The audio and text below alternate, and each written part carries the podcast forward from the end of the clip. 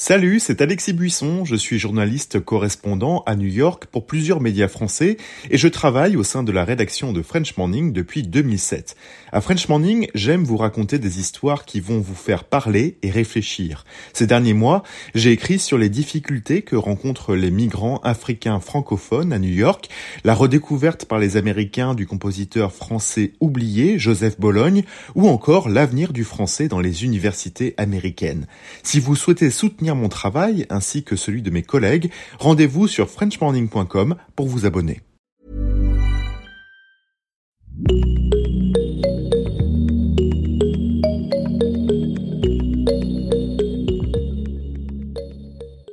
Bonjour tout le monde. Vous êtes bien dans Génération Podcast, le podcast qui vous en recommande d'autres et qui discute de la place du podcast dans nos vies. Je suis Mélanie Young, fondatrice de Bonjour Podcast et productrice du podcast Asiatitude. Une fois par mois, je vous présente ma sélection, non exhaustive et tout à fait subjective, des dernières actualités du monde du podcast pour mieux comprendre cet écosystème et découvrir des ressources qui pourraient peut-être vous être utiles. C'est parti Ce mois-ci, je vais vous parler de quelques nouvelles informations que nous donne Apple Podcast qui pourraient vous être utiles, des projets d'investissement de YouTube dans le podcast, de la nouvelle application lancée par Amazon et d'une nouvelle interface pour podcast sur laquelle Spotify travaille.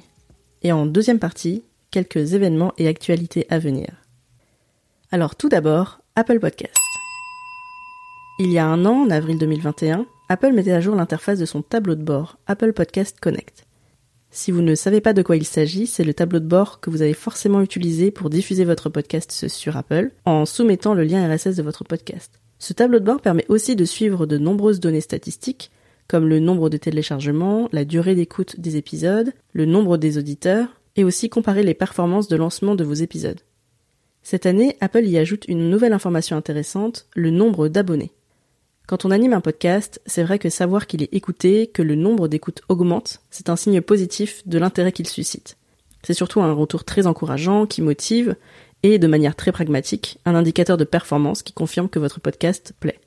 Jusqu'alors, Apple Podcast ne proposait que les chiffres d'écoute, ou plus précisément les chiffres de téléchargement, le nombre de fois où un épisode est téléchargé sur un appareil. Il n'y avait pas d'informations sur le nombre de personnes qui sont abonnées au podcast. Cette donnée est très intéressante parce qu'elle permet de savoir combien de personnes constituent vraiment votre auditoire fidèle, votre communauté. C'est une information intéressante à avoir puisqu'elle permet de savoir combien d'auditeurs, combien de pourcentage de votre auditoire vous avez fidélisé. Est-ce que votre auditorat est un public fidèle depuis le début ou est-il fait de curieux dont la base se renouvelle régulièrement? Savoir ça permet d'ajuster la façon dont vous communiquez dont vous allez chercher de nouveaux auditeurs ou dont vous allez euh, choyer vos auditeurs euh, fidèles d'aujourd'hui. Donc aujourd'hui, il est désormais possible sur Apple Podcast Connect de connaître le nombre d'abonnés, ou plutôt de followers ou personnes qui suivent votre émission. Pour cela, alors je vous guide de manière très pragmatique. Vous vous connectez sur votre compte Apple Podcast Connect, vous cliquez sur l'onglet Analytics et vous trouverez un résumé des données statistiques sur cette page avec le nombre de personnes qui suivent l'émission, le nombre d'auditeurs, c'est-à-dire les personnes qui ont déjà cliqué sur un épisode, et le nombre d'auditeurs assidus. C'est le nombre de personnes qui ont déjà écouté au moins 20 minutes ou 40% d'un épisode. En cliquant sur l'icône de l'émission, vous allez voir les statistiques plus détaillées. Là, vous allez trouver des graphiques détaillés avec des informations sur la semaine, le mois, l'année ou depuis le début de votre podcast. Une information intéressante aussi, un camembert avec la répartition de vos auditeurs et auditrices entre abonnés et non abonnés. Par exemple, sur le podcast Asiatitude, je constate que 80% des auditeurs sont abonnés et 20% ne le sont pas. Donc sur ces 20%, ce sont soit des curieux qui n'ont pas euh, souhaité s'abonner après, soit des personnes qui écoutent régulièrement mais qui ne pensent pas à s'abonner. Donc ces personnes-là, le but serait de les convaincre un maximum de s'abonner. Mais je pense qu'il est tout de même sain d'avoir un minimum de personnes qui ne sont pas abonnées parce que ça veut dire que votre podcast attire de nouvelles personnes. Après, il faut suivre la courbe de croissance des abonnés pour voir si les curieux deviennent avec le temps de nouveaux abonnés. Donc voilà, c'était une première, euh, c'était une première information très statistique, mais qui peut être très intéressante pour vous si vous souhaitez savoir si votre podcast fidélise. Sachant que là, on parle uniquement de vos éditeurs et auditrices sur Apple Podcast. Sur toutes les autres plateformes d'écoute, il faudra aller voir sur ces plateformes en particulier. Autre information que Apple vient de mettre à notre disposition, je ne sais pas si vous savez, mais Apple Podcast a en ligne un nombre de pages pour les créateurs de podcasts. Donc ça s'appelle Apple Podcast for Creators. Et il y a un certain nombre d'informations sur ces pages. Et une nouvelle page a été créée le mois dernier sur des classements Apple Podcast. Je sais qu'avoir son podcast dans le classement Apple, c'est souvent un but recherché par de nombreux podcasteurs et podcasteuses, que ce soit pour des raisons de visibilité, de découvrabilité, ou même parfois juste de satisfaction personnelle. Pour monter dans le classement, les podcasteurs et podcasteuses encouragent souvent les auditeurs à noter le podcast. Mais est-ce que noter et commenter le podcast est vraiment utile? Eh bien la réponse est maintenant sur le site d'Apple. Apple a donc publié une page qui explique la manière dont sont réalisés les fameux classements. Sur cette page, on peut lire que le classement général présente le top 200 des podcasts, toutes catégories confondues. Ensuite, en filtrant, Apple présente le top 200 des podcasts par catégorie. Apple précise que le classement n'est pas basé sur le nombre d'écoutes ou le nombre d'auditeurs d'un podcast. Il s'agit en fait d'un mix entre les écoutes, les abonnements, dont on parlait tout à l'heure, et la durée d'écoute moyenne, qu'on appelle aussi le taux de complétion. En bref, plus les épisodes sont écoutés de manière assidue par des auditeurs fidèles, plus le podcast sera considéré comme populaire et montera dans le classement. Et ce classement, précise Apple, est rafraîchi tout au long de la journée. On ne sait pas à quelle fréquence, mais a priori c'est au moins une fois par jour. Donc, qu'est-ce qu'on peut en conclure? Donc la place des notes et des commentaires dans tout ça, Apple révèle que ça n'a pas d'impact sur l'algorithme qui détermine la place du podcast dans le classement. Donc le rôle des notes, des commentaires, c'est juste de montrer à quel point le podcast est apprécié par les auditeurs, c'est en quelque sorte un rôle de preuve sociale qui incite à écouter le podcast parce qu'il est déjà écouté par d'autres personnes, mais ça n'influe pas sur le classement et donc la découvrabilité. Cela étant dit, la preuve sociale, c'est quand même utile et ça peut aussi rester un élément important. Ça permet non seulement d'inviter vos futurs auditeurs à écouter le podcast, mais aussi à gagner en crédibilité si vous cherchez de potentiels partenaires ou sponsors. Donc à vous de voir si vous voulez changer votre conclusion et demander des notes ou plutôt des partages parce qu'on sait que le partage des épisodes, c'est ça qui est le plus impactant sur la découverte des podcasts. Deuxième actualité. YouTube investit dans le podcast. Donc, il n'y a rien de vraiment officiel puisque YouTube a participé au podcast movement euh, à Los Angeles dont je vous parlais le mois dernier et n'a pas annoncé cette création d'interface de podcast. Mais dans un document de 84 pages qui est destiné aux créateurs de podcasts, que s'est procuré les auteurs de la newsletter PodNews, on apprend que YouTube prévoit de créer une page d'accueil podcast. Et cette page serait dédiée à la diffusion de podcasts sur la plateforme. L'intérêt pour les podcasteurs, a priori, ce serait de permettre de diffuser une page dédiée à son podcast sur YouTube grâce à son flux RSS et non pas en passant par une conversion de l'audio à la vidéo comme on peut le faire aujourd'hui à travers différents outils. Ça faciliterait aussi la découverte de podcasts parce que tous les podcasts seraient présentés sur cette partie-là de YouTube et on pourrait scroller entre les épisodes et entre les différents podcasts, comme on le fait aujourd'hui entre les vidéos. Et peut-être, l'algorithme permettrait des recommandations affinitaires à travers les descriptions, des tags, des choses euh, qui sont utilisées déjà aujourd'hui pour les vidéos. En contrepartie, on peut bien imaginer que l'intérêt pour YouTube d'ajouter ces podcasts, c'est de capter le public de ces podcasts et de monétiser davantage de contenu auprès d'annonceurs. Donc en gros, vendre plus de pubs. Après, on sait que le modèle économique de YouTube, c'est de rémunérer les YouTubeurs d'un petit pourcentage de la pub qui passe sur leurs vidéos. Donc on peut imaginer que ce serait la même chose pour les podcasteurs qui postent leurs podcasts sur YouTube. Cette nouvelle partie de YouTube qui serait dédiée au podcast proposerait aussi des statistiques qui s'aligneraient sur les standards du marché, donc on peut penser à la certification IAB par exemple. Pour l'instant, il n'y a pas de date annoncée, mais c'est un projet à suivre. Et pour terminer sur YouTube, une autre nouvelle qui permet de confirmer que la plateforme a des ambitions autour du podcast, c'est qu'elle propose de 50 000 dollars à 300 000 dollars à des créateurs de podcasts pour créer des vidéos en lien avec leur podcast. Donc 50 000 dollars c'est pour les podcasteurs indépendants et 300 000 dollars c'est pour les studios de podcast.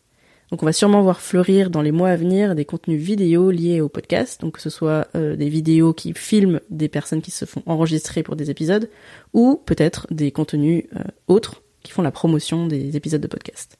Ces investissements sur YouTube, à mon avis, ils sont à mettre en lien avec le fait qu'aujourd'hui, on essaye de plus en plus de sortir du microcosme des applications de podcast pour faire découvrir son podcast.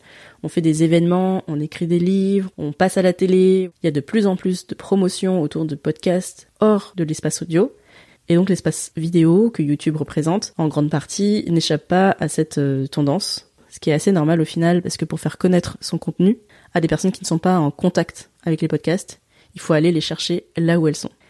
Ce qui serait intéressant à observer, c'est si d'autres plateformes comme euh, TikTok et Twitch, par exemple, vont aussi être utilisées par les podcasteurs pour faire leur promotion. Amazon, qui a créé son application audio qui s'appelle AMP, elle est gratuite et elle permet d'organiser des conversations audio en direct. Alors si vous connaissez Clubhouse, qui est une application sociale audio, c'est un peu la même chose, à la différence qu'il est possible de diffuser des musiques en live. Donc on peut mêler voix musique durant la conversation. Et honnêtement, je ne sais pas ce que ça va donner puisque aujourd'hui il y a tellement d'applications différentes. C'est assez difficile de savoir laquelle répond vraiment à besoin. Euh, ce que je vois pour celle-ci, c'est que si vous êtes fan de musique, que vous avez toujours rêvé d'animer une émission de radio ou de web radio, c'est une façon très facile de le faire à travers une application gratuite et des musiques en libre service. Spotify, quant à elle, travaille sur une nouvelle interface pour les podcasts. Ce n'est pas encore sorti, mais ça a l'air très prometteur. L'idée est d'avoir un onglet qui est dédié au podcast et de dérouler les épisodes de manière verticale, donc ça va être très visuel, avec des transcriptions texte en live, comme les transcriptions qu'on peut voir déjà sur Spotify pour des musiques, pour des chansons, et on aurait le texte en fait des épisodes comme on peut avoir aujourd'hui les paroles de chansons. Dernières actualités, la fin de l'association Podcastéo, les résultats de l'appel à projet du ministère de la Culture, l'appel à projet IDA Studio pour Magellan et les enregistrements publics du podcast Il était des voix. La fin de l'association Podcastéo. Si vous êtes podcasteur indépendant et que vous habitez en Ile-de-France, vous connaissez sûrement Podcastéo. Depuis 2017, cette association aide les podcasteurs débutants dans leur aventure de création audio, que ce soit à travers des conseils sur les réseaux sociaux, des ateliers sur Twitch, des formations en présentiel, un classement des podcasts et des apéros rencontres. Mais le 1er avril dernier, l'association et ses membres a annoncé la fin de l'association dans un trait de Twitter. La raison? En 5 ans, le paysage du podcast a beaucoup évolué et l'association et ses membres n'est plus aussi certain de son caractère indispensable et de sa motivation pour aider les nouveaux podcasteurs qui aujourd'hui disposent de nombreuses ressources en termes de formation, d'événements, etc. Comme l'annonce a été faite un 1er avril, on pouvait penser à une plaisanterie, mais non, c'est sérieux et donc je voulais rendre un dernier hommage à cette association qui a vraiment contribué énormément au développement des podcasts indépendants depuis 5 ans. J'ai personnellement rencontré mes premiers amis dans le podcast grâce à cette association en allant à des apéros donc bravo pour le chemin, bravo pour tout ce que vous avez accompli et à bientôt pour de nouvelles aventures. En septembre dernier, un appel à projet a été réalisé par le ministère de la Culture pour soutenir des projets de podcast. C'est le premier appel à projet public dans ce sens. Il était accompagné d'une dotation de 500 000 euros pour aider une centaine de projets. L'appel avait été fait en août pour septembre et les résultats étaient attendus en décembre. Finalement, au vu du nombre de dossiers énormes déposés, il y a eu 1300 dossiers déposés en un mois. Les résultats viennent juste d'être rendus, un trimestre plus tard. 113 projets ont été retenus pour des dotations à partir de 2000 euros. Et surtout, ça confirme l'intérêt et la nécessité pour les auteurs de podcasts d'être soutenus financièrement dans leur démarche d'écriture. J'espère vraiment que cette opération va être renouvelée cette année. Ça va être en fonction de ce que décide le ministère de la Culture, chapeauté par le futur gouvernement. On va donc suivre ça de près et on vous dira ce qu'il en est si un nouvel appel à projet est réalisé cette année. En parlant d'appel à projet, il y en a un qui vient d'être lancé par Ida Studio pour Magellan, l'application de podcast qui propose des contenus audio à la demande. À la clé, un accompagnement éditorial, mise à disposition de studios, d'un ingénieur du son, post-production, identité sonore, marketing, etc. Les candidatures sont acceptées jusqu'au 1er juin prochain, la sélection finale sera le 27 juin, si ça vous intéresse, que ce soit pour un projet de podcast unitaire, sériel, quelle que soit la durée ou le type de format, sauf une fiction, n'hésitez pas à candidater. Enfin, j'aime bien vous recommander au moins un événement par chronique, et en avril, j'aimerais vous parler de l'enregistrement public du podcast Il était des voix à la gaieté lyrique. C'est un podcast qui aborde des sujets variés et dont le fil rouge est d'interroger les révolutions sociétales. Dans chaque épisode, il y a deux auteurs ou autrices et un ou une chercheur ou artiste. Le 20 avril prochain, l'épisode enregistré en public sera consacré aux fictions d'anticipation, en présence de Thomas Le Petit Corps, auteur de Silencio, Mehdi Bayad, auteur de Lumière Noire, et Max Molon, enseignant et chercheur en design, fondateur de Design Fiction Club. Compte tenu du sujet et des participants, ça s'annonce passionnant.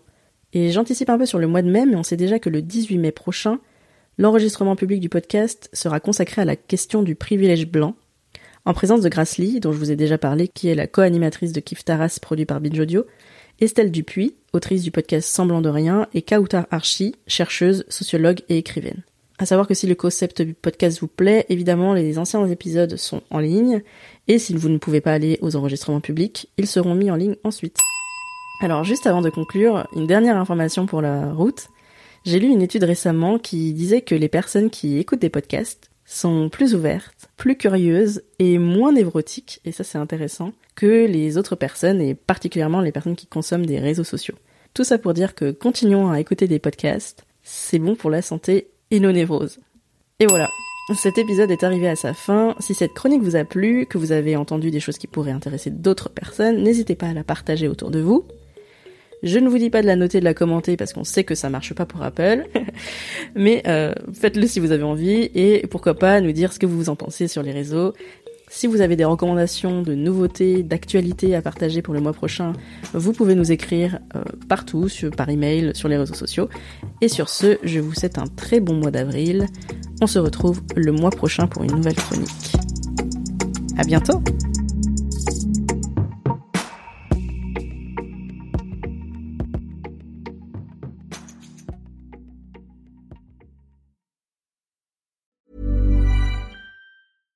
Bonjour, c'est Emmanuel Saint-Martin. J'ai créé French Morning il y a maintenant plus de 15 ans, avec une idée simple, donner aux Français de l'étranger une information utile et proche d'eux. En bref, un média communautaire dans le meilleur sens du terme. Plus d'une vingtaine de journalistes participent à cette mission et partagent notre motto, être sérieux sans se prendre au sérieux. Alors si vous voulez les soutenir dans leur travail, rendez-vous sur frenchmorning.com pour vous abonner.